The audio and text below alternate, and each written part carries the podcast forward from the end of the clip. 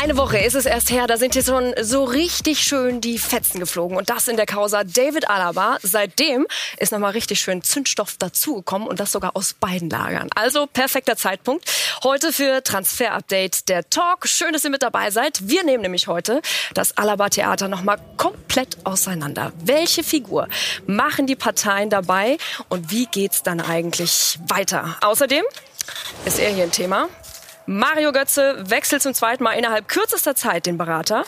Was hat es damit eigentlich genau auf sich? Und die Juwelen, deutsche Juwelen, Kern der Bundesliga den Rücken. Woran liegt's? Damit gehen wir rein. Heute in Transfer Update der Talk und das natürlich mit den Männern, die am wichtigsten sind an diesem ah. Tisch hier. Marc Wehrenbeck und Max Bielefeld, unsere Transfer-Experten. Schön, dass ihr da seid. Ja, schön hier zu sein. Ja. Die Gemüter sind wieder ein bisschen abgekühlt. Sieben Tage sind ja vergangen. Wir hatten letzte Woche ein richtig schönes Thema auch mit David Alaba und jetzt ist noch mal richtig Bums reingekommen. Was macht der Puls jetzt gerade? Ja, noch äh, geht es, aber es hängt dann ganz davon ab, was äh, Bernbeck gleich zum Besten gibt. Ne? Der war letzte Woche schon on fire. Ne? Heute mal ein bisschen ne, sachte, sachte. Gucken wir uns gleich mal an. Ne? Dann gehen wir rein in äh, den Ring, beziehungsweise ringfrei für Max und Marc in der Causa David Alaba.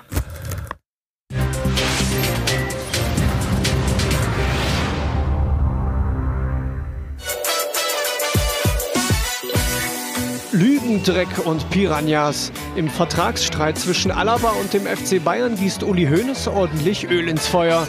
Der beschuldigt Alaba-Berater Zahavi als geldgierigen Piranha. Über etwaige Provisionszahlungen hat der allerdings nie mit dem FCB gesprochen.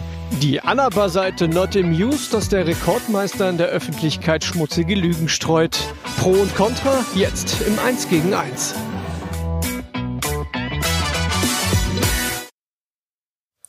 da steckt richtig viel drin. Schön, ich freue mich drauf. Und ich freue mich vor allem auch auf eure Meinung, denn ihr seid auch gefragt. Wir haben heute auf Instagram wieder die Umfrage gestartet, passend zu diesem Thema heute. Und da habt ihr natürlich auch jetzt noch die Zeit, mit reinzugucken, beziehungsweise euer Team auch zu wählen. Entweder Team Max links bei der Frage, wer hat recht im Alaba Zoff, Zahavi oder Alaba, oder Hashtag Team Mark. Da geht es nämlich in Richtung von Uli Hoeneß. Ja, also das schauen wir uns dann nachher mal an, wessen Meinung ihr da unterstützt, welches Team ihr da unterstützt von den beiden. Und äh, jetzt wollen wir reingehen in diesen Talk, in diese Diskussion und eure Statements erstmal hören. Max, fängst du an? Ich fange an. Für mich ist Uli Hoeneß völlig übers Ziel hinausgeschossen, da am Sonntag bei den Kollegen und hat dem FC Bayern in der Causa Alaba ganz klar geschadet. Aus einem zuletzt konstruktiven Austausch mit der Alaba-Seite ist jetzt eine öffentliche Schlammschlacht geworden, die wirklich niemandem weiterhilft hilft definitiv jemand weiter, werde ich dir auch beweisen. Hönes spricht das aus, was beim FC Bayern fast alle denken. Stellt euch ja echt mal nicht so an, was den Wortlaut betrifft. Klar ist ein echter Hönes, ne? Er übertreibt ein wenig, aber die Kernmessage ist einfach richtig. Alabas Lager fordert Fantasiesummen. Also auf jeden Fall eine Verhandlungsstrategie, bei der wir alle irgendwie teilhaben können, zumindest was das Öffentliche angeht. Macht auch natürlich Spaß, zumindest den Zuschauern. Du sagst, übers Ziel hinausgeschossen. Warum? Ja, es war in erster Linie mal ein Alleingang äh, von Uli Hoeneß. Das war nicht abgesprochen äh, mit den Offiziellen vom FC Bayern. Deswegen gab es dann auch direkt den Kontakt mit den tatsächlich aktuell Verantwortlichen des Rekordmeisters äh, mit Pini Sahavi, die versucht haben, das Spiel eben dann gleich wieder ein bisschen runterzufahren. Und ich finde es ganz schlimm, dass er versucht, öffentlich einen Keil zu schlagen zwischen Pini Sahavi, dem Berater, und David Alaba selber. Er hat ja immer einen Unterschied gemacht zwischen Vater, den er eigentlich mag, und diesem geldgierigen Piranha so wie er sagt, Pini Sahavi. Und was noch für mich ganz schlimm ist und gar nicht geht, ist, dass er mit falschen Fakten versucht, die öffentliche Meinung zu beeinflussen. Und ich finde, das hat äh, alles andere als Stil. Alleingang ist es, ja.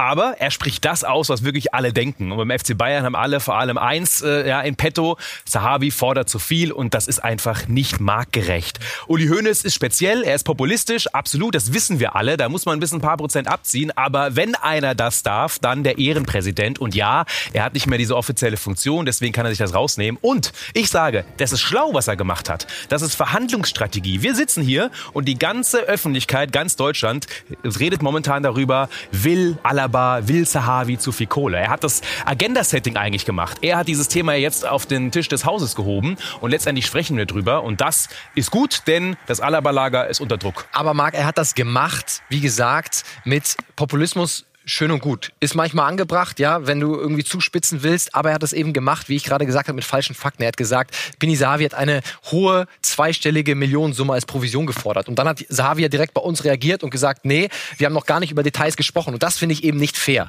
Ja, dass man versucht, mit, mit öffentlichen Falschdarstellungen zu versuchen, äh, die Meinung gegen jemanden aufzuheizen. Finde ich geht gar nicht und darf sich auch Uli Hoeneß nicht rausnehmen.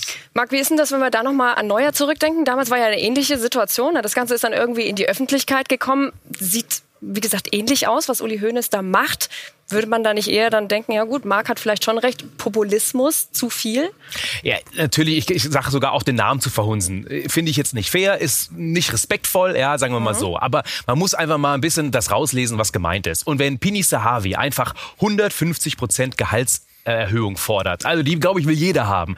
Wenn er bis, und diese Zahl ist gefallen. Max, das weißt du, als wir die Zahl 25 Millionen am Ende des Tra Vertrages ist gefallen. Das haben wir sogar damals beim ersten Gespräch, als es noch in München stattgefunden hat, wussten wir das. Ja, und letztendlich, wenn solch eine Zahl fällt erstmal. Max, du schüttelst den Kopf. Warum nee, die Zahl nicht gefallen? Will, nein, die, diese Zahl ist nicht gefallen über fünf Jahre. Es geht um eine Gesamtsumme. Es geht um mhm. Spielereien, ja, die gesagt werden, wir können über Corona-Rabatt reden. Wir können sagen, einen Vertrag machen, wie ihn zum Beispiel auch Robert Lewandowski hat, der dann prozentual ansteigt, ja, und der dann im letzten Vertragsjahr, im fünften Vertragsjahr zu einer gewissen Summe da ist. Und seien das 25 Millionen. Aber nochmal, ich sage, David Alaba möchte eine sehr marktgerechte Summe. Er profitiert von seiner Vertragslaufzeit, die noch bis 2021 läuft. Er profitiert von Weltklasse-Leistungen. Er profitiert davon, dass er drei Positionen spielen kann. So einen Spieler wie David Alaba gibt es auf der Welt nicht. Und Pinisavi fordert keine Fantasiesummen. Pinisavi fordert marktgerechte Summen. Und jeder Mitarbeiter einer Firma möchte fair bezahlt werden. Und dieses Gefühl hat David Alaba nicht.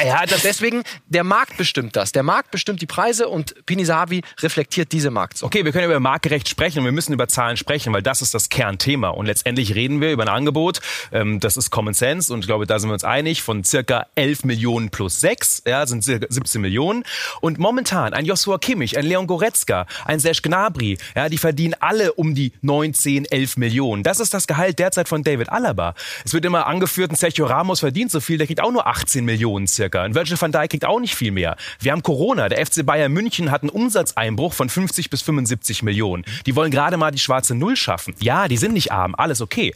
Aber jetzt eine Summe aufzurufen und so in die Verhandlung reinzugehen mit solch einer Riesensumme, die überhaupt zu nennen, ist schlecht und das hat Unmut heraufgebracht beim FC Bayern und das verstehe ich. Und das ist von Pini Sahavi eine schlechte Verhandlungstaktik und meiner Meinung nach ist David Alaba da nicht gut beraten. Es stimmt so nicht, es stimmt so nicht. Es war ein sehr konstruktives Gespräch, dass man Warst in Lissabon... Das sagen beide Seiten. Das sagt sowohl der FC Bayern als auch Pini Sahavi. Deswegen äh, glaube ich einfach mal beiden Seiten. Und wenn beide Seiten sich da einig sind, glaube ich das. Es war ein sehr konstruktives Gespräch. Und beide Seiten haben signalisiert, wir können aufeinander zugehen. Nur ich glaube, und davon bin ich fest davon überzeugt, der Ball liegt im Lager des FC Bayern. Der FC Bayern muss den Schritt gehen auf David Alaba zu und den ersten Schritt machen und einen neuen Zahl, einen neuen Vertrag auf den Tisch legen. Und dann ist, glaube ich, die andere Seite definitiv auch gesprächsbereit. Es ging übrigens nie darum, das sind auch diese Falschmeldungen, die in der Öffentlichkeit wirklich verbreitet werden. Es ging nie darum, Bestverdiener beim FC Bayern zu werden. Das bleibt Robert Lewandowski. Wenn es einer weiß, dann ist es Pinisavi, Marc. Und es geht nicht darum. Alles, was geschrieben wird, Bestverdiener und so. Absolut. Und ich glaube, Alaba, Weltklasse-Innenverteidiger seit, seit 2008 bei dem Verein. Er kann sich das rausnehmen und agiert völlig Richtig. Wenn du Pini Sahavi als Berater nimmst, äh, dann hast du drei Gründe. Einmal ist er ähm, ja einer, der dich international vielleicht wegbringt, aber sein Kerngebiet ist nicht Spanien, wo David Alaba hin will, Barcelona Real, sondern eher Premier League. Nein, Oder stimmt, Elder, er hat Elder, Neymar zu Barcelona Elder, gebracht. Elder Statesman, ja, Neymar okay. zu Barcelona gebracht. Verhandlungsgeschick trotzdem. Der Kernmarkt ist nicht unbedingt. Äh, das ist aber ein Grund. Natürlich, Verhandlungsgeschick, das ist das nächste. Ja, das hat er bestimmt. Er hat Erfahrung und er steht dafür, Geld rauszuholen. Ja, das hat er bei Kevin Trapp in Frankfurt gemacht, das hat er bei Neymar gemacht, das hat er bei Robert Lewandowski gemacht. David Alaba hat diesen Berater gewählt, der dafür steht. Und letztendlich kannst du in eine Verhandlung reingehen. Aber egal, in jeder Verhandlung, auch mit deinem Arbeitgeber, wenn du mit einer Summe reingehst, wo dir jeder sagt, jetzt dreht er völlig durch, jetzt spinnt er aber, dann verlierst du erstmal. Max, glaubst du, er ist der falsche Berater für ihn, für David Alaba? Pini Glaube glaub ich absolut nicht. Er ist nämlich kein von den sogenannten Doppelagenten, ja, die Vereine auch gerne mal Spielern aufschwatzen, die dann halb im äh, Interesse des Vereins, halb im Interesse des Spielers verhandeln. Er ist ein knallharter Verhandler, der nur die Interessen des Spielers im Blick hat und deswegen ist es für mich im Falle Alaba genau in der Situation ähm, der beste Berater, den er finden kann.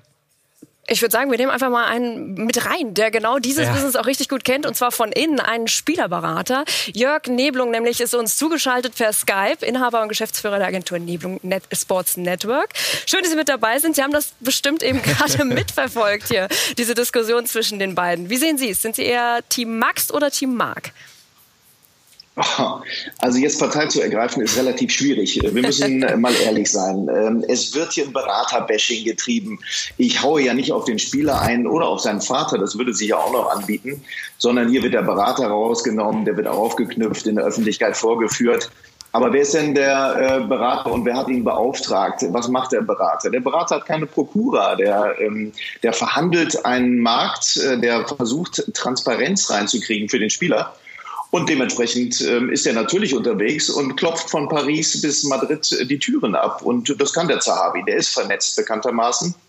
Das heißt, durch, die, durch das Engagement von Pini Zahavi hat äh, die Seite Alaba, sage ich mal, versucht jemanden da reinzubringen, der in irgendeiner Form Druck auf den FC Bayern ausübt. Aber am Ende ist das Angebot und Nachfrage. So wird dieser Markt geregelt. Ich habe tolle Alternativen. Ich werde woanders gut bezahlt oder eben nicht. Und was wir im Augenblick bewerten, ist einfach nur das, äh, das Ballyhoo, was im Augenblick stattfindet. Also, wenn ich es richtig verstehe. Das ist ein Status quo. Ja, wenn ich es richtig verstehe, dann äh, können Sie das nachvollziehen, die Vorgehensweise auch von Pini Zahavi. Ist das richtig? Naja, der Uli Hoeneß knüppelt über die Öffentlichkeit auf den Berater ähm, und der Berater knüppelt mit äh, kolportierten Angeboten anderer Vereine ähm, auf den Verein ein und greift sehr hoch. Ja, also im türkischen Bazar wird dann gesagt, ich will jetzt äh, aber von dir 2000 Euro für den Teppich äh, und man gibt sich am Ende mit 500 Euro zufrieden. Ganz so machen das diese Berater nicht mehr. Das, äh, das wissen auch die Bayern. Ob dann wirklich tatsächlich 25 oder 22 Millionen die adäquate Summe ist, das lassen wir mal dahingestellt sein. Aber am Ende bewegt man sich immer so ein bisschen Stück für Stück aufeinander zu und dann hat man ein Ergebnis wie im Falle Manuel Neuer, wo es ja auch dann um das Geld ging und äh, wie kann der so viel fordern. Am Ende hat man eine Lösung gefunden, mit der beide Seiten, glaube ich, ganz gut leben können.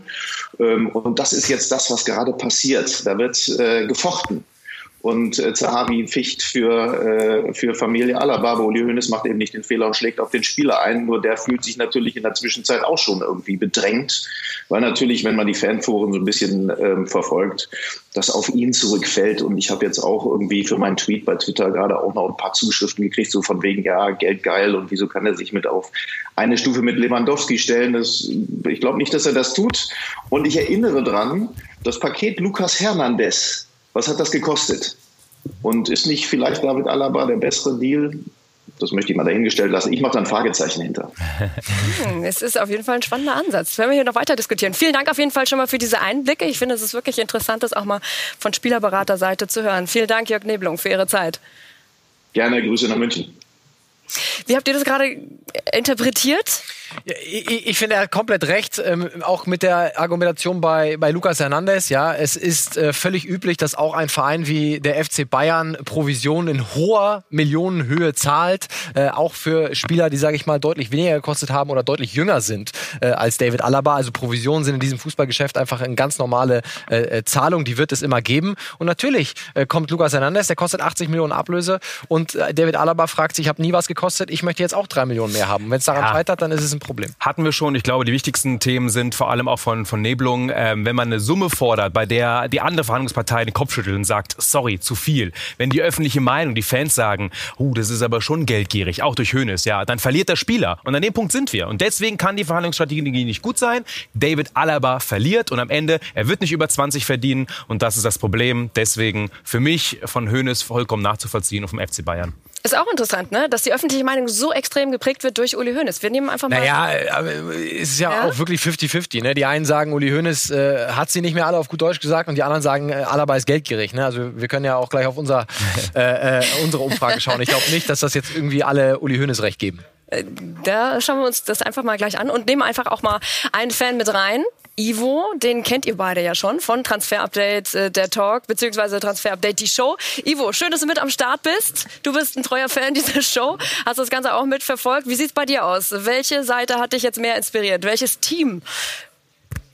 Äh, ja, hallo ihr drei, grüßt euch. Ähm, ist definitiv eine komplizierte Situation, aber ich muss äh, klar äh, auf der Seite von Team Mark sein in dem Fall. Ich möchte in dem Fall, äh, weil ich finde, dass klar die Aussagen von äh, Uli Hoeneß sind total unglücklich und die Wortwahl ist unglücklich, aber äh, wenn jemand so ist, dann ist es äh, Uli Hoeneß. Und auch David Alaba kennt Uli Hoeneß jetzt schon ewig.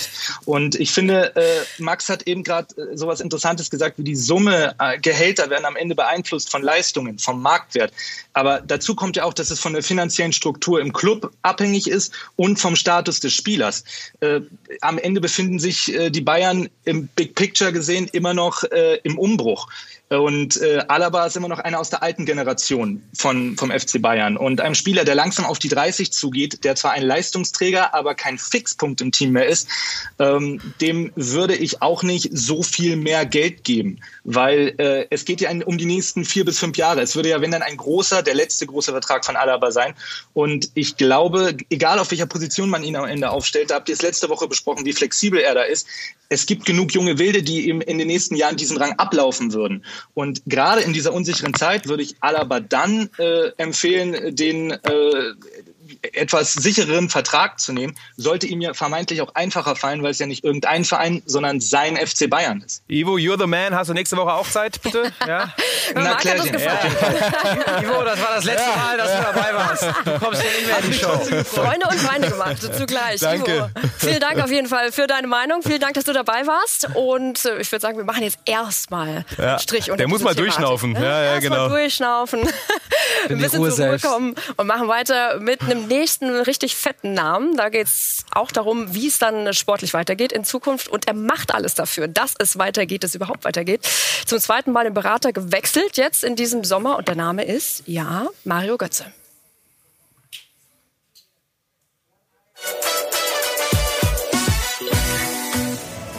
Der vergessene WM-Held. Einst die heißeste Ware auf dem Transfermarkt ist Mario Götze nach seinem Abschied vom BVB auf der Suche nach einem neuen Arbeitgeber. Reicht der Beraterwechsel, um jetzt noch mal entscheidend die Weichen zu stellen?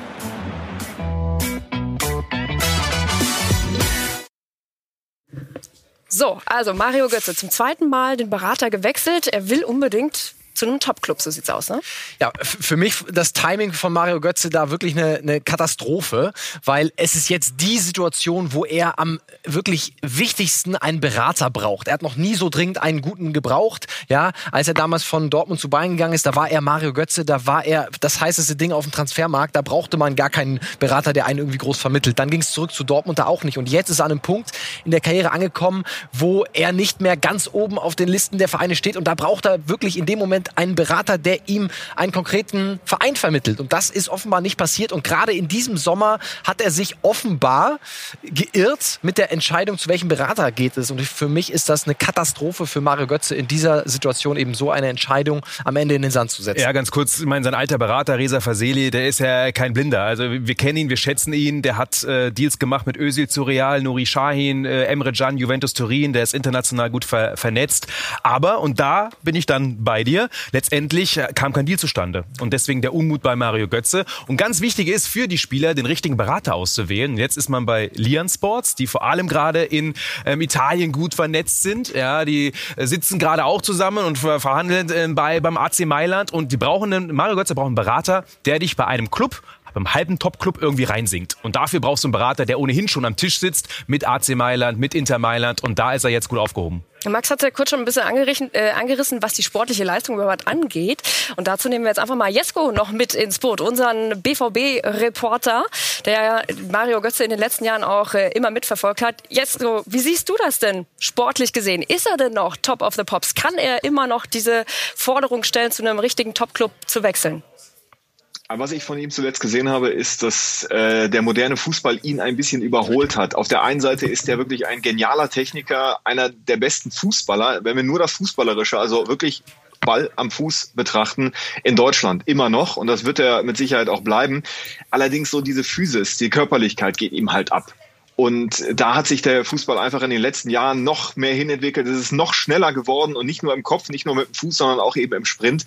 Und da hat ihn der Fußball ein bisschen überholt. Deswegen muss er jetzt wirklich einen Berater finden, der ihn dann in einen Club bringt, wo der Trainer ganz klar macht, diesen Spieler brauche ich, diesen Spieler will ich und um den forme ich mein System. Sonst wird es tatsächlich echt schwierig für Mario Götze und bei den ganz großen Teams, da sehe ich ihn auch nicht mehr. Jesko, danke dir für diese Einschätzung. Das ist auch genau das Thema, mit dem du ja jetzt weitermachst. Mhm. Ne? Ma äh, Marc, sage ich schon fast. Max. Manchmal sind wir eins, aber in ja, dieser Sendung nicht. In dieser Sendung ja, nicht. Ja. Nein, beim Talk nicht. Also Jesko, vielen Dank schon mal für diese Einschätzung. Und Max, du jetzt äh, zur Position von Mario Götze? Ja, ich habe äh, gerade eine sehr witzige Nachricht aus der Community bekommen in diesen Momenten. Er soll einfach den Piranha nehmen, Mario Götze. Aber da ist er noch nicht. Vielleicht kommt er, er hat genug. Kohle. Ja, genau. Also für mich auch, ich gebe Jesko da völlig recht, ein bisschen äh, fußballerisch aus der Zeit gefallen, Mario Götze. Aber wenn er noch eine Position hat, dann ist es für mich die Nummer 10. Und genau der Spieler fehlt aktuell Hertha BSC. Deswegen könnte ich mir gut vorstellen, dass er da eigentlich reinkommt. Ich weiß, es ist nicht sehr realistisch. Hertha hätte es schon längst gemacht, wenn sie es gewollt hätten. Aber für mich würde er da reinpassen. Mit Kunja vielleicht über links, Luke Bacchio die Geschwindigkeit über die Außen und Mario Götze eben jemand, der den klassischen Spielmacher geben könnte. Und in so ein System würde für mich Mario Götze nach wie vor reinpassen. Deswegen, ich würde sagen, Hertha passt gut, auch wenn es sehr unrealistisch ist. Ja, auf der 10 passt er definitiv rein, aber ganz recht kann ich dir nicht geben. Neuneinhalb hat er super gespielt bei Dortmund, als ihn Favre da eingesetzt hat als Ersatz von Alcázar. Deswegen AC Milan. Denn sie suchen auch noch ein Backup für Ibrahimovic. Äh, da könnte Götze nochmal einen anderen Spirit reinbringen als neun Halber. Und auch auf der 10 wäre er dort einzusetzen. Ja, Shalanolu, wir kennen ihn alle, hat performt gerade im letzten Drittel der Saison. Aber Paqueta, der auch auf der 10 spielen kann, der soll nach Lyon abgegangen werden. Und wie gesagt, die Agenten vom Mario Götze, die neuen sitzen in diesen Tagen in Mailand. Und da wird auch der Name Mario Götze mal fallen. Ob man ihn jetzt noch reinverhandeln kann, die Zeit rennt davon. Das äh, wird interessant. Aber AC Milan wäre auch vom Namen her für Mario Götze meiner Meinung nach Best Case. Italien, ja auch sowieso. Absolut. Ein Wunschziel. Ne? Wir sind ja. gespannt, wie es da weitergeht mit Mario Götze. Wir machen gleich weiter mit den deutschen Juwelen, mit den deutschen Nationalspielern, die einer nach dem anderen abwandert. Warum eigentlich? Gucken wir uns zusammen gleich an.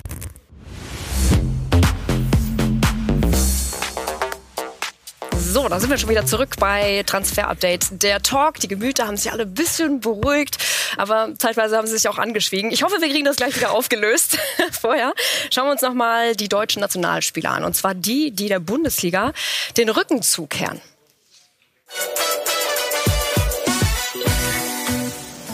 Deutsches Tafelsilber auf der Flucht. Werner, Havertz, Volland und Co. haben die Bundesliga bereits verlassen. Wer folgt noch und woran liegt die sprunghafte Abwanderungsrate?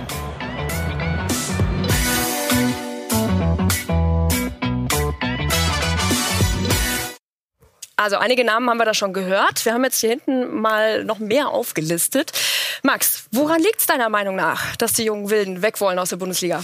Ja, ich finde es erst natürlich ein bisschen schade, dass alle, alle weggehen, aber es sind natürlich auch viele Nationalspieler dabei. Ne? Also wir haben ihn gesehen, äh, Robin Koch, wir haben die Grafik jetzt hier vorliegen. Ne? Äh, Kai Havertz ist nochmal ein Sonderthema mit Timo Werner. Ne? Die, beide bei einem Topverein, äh, wie ich sage. Aber Tar gibt's jetzt, fast Topverein, Tar gibt's jetzt die Gerüchte um Fulham. Ne? Robin Koch zu Leeds Auch gewechselt, in Aufsteiger England. Mhm. in England. Waldschmidt in die portugiesische Liga, Philipp Max äh, zu PSW Eindhoven in die niederländische Eredivisie. Also ich sag auch, letztlich fehlt den Nationalspielern dann vielleicht in der Breite auch das Niveau, ne, dass man irgendwie sagt, in diesem Sommer hätte man zu einem absoluten Topverein gehen können. Also ich sehe da schon einfach das große Problem in der Leistungsfähigkeit, dass zum Beispiel andere Nationen in der Breite besser aufgestellt sind. Also ich glaube nicht, dass äh, Frankreich momentan einen Innenverteidiger aus der Nationalmannschaft äh, zu einem Aufsteiger in der Premier League wechseln würde. Das ist momentan ganz weit weg, aber das ist eben die Normalität im Moment äh, bei deutschen Nationalspielern auch. Das Hauptproblem ist, der deutsche Fußball verliert. Der gesamte deutsche Fußball, die Bundesliga, die Vereine. Und da verstehe ich nicht. Ein Robin Koch war im Winter noch ein Thema bei RB Leipzig. Ein Luca Waldschmidt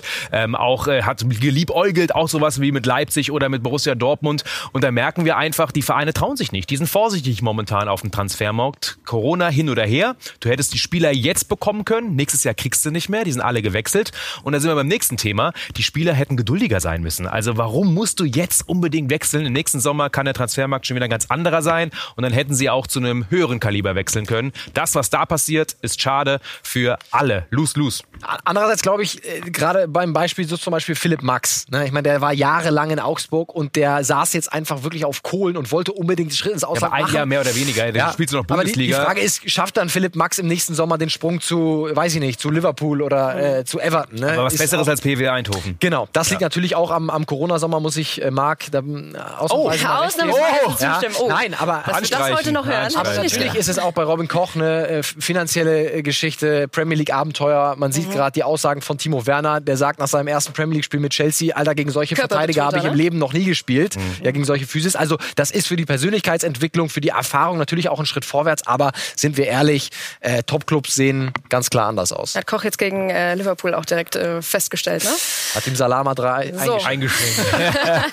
Quatsch. Wir haben noch gar nicht aufgelöst, äh, wie vorhin das Voting ausgegangen ist, beziehungsweise jetzt das Fan-Voting ausgegangen ist, wie ihr abgestimmt habt. Und was sehen wir da? 49 Prozent stimmen für Team Max und 51 Prozent, ganz, ganz knapp. Ist Klarer Sieg. Kann man das als. Sieg bezeichnen? Klarer Sieg. Sieg ist Sieg. Willst du so gewinnen? Ja, klar. Willst du so gewinnen? Prozent. Dreckiges Ich 1-0. nicht. Dreckiges Sowas Das ist 1-0. wirklich nicht. Du kannst der. Champions League-Sieger werden. Nee, das akzeptiere ich nicht. Also, dass du so einen Sieg mit nach Hause nimmst. Aber Max, wir müssen konstatieren, heute äh, zweimal ging es in Richtung von Marc. Ne? Einmal die Fans und äh, der sagen. zugeschaltete Ivo. Man muss sich dann ja auch geschlagen geben. Ne? So. Ich Niederlage ein. Marc, herzlichen Glückwunsch, auch wenn er nicht besser performt hat. Oh, das wird das du noch äh, hören. Hätte ich nicht gedacht. Ich kenn ihn also, nicht anders. das war es schon wieder hier bei uns bei Transfer Update. Der Talk hat wieder Spaß gemacht heute. Ich freue mich schon aufs Danke. nächste Mal. Morgen geht es ja dann direkt auch wieder weiter mit Transfer Update Express. Also jeden Tag, bis es dann endlich am 5. Oktober soweit ist und der Deadline Day auf uns wartet. Bis dann. Macht's gut. Ciao. Ciao.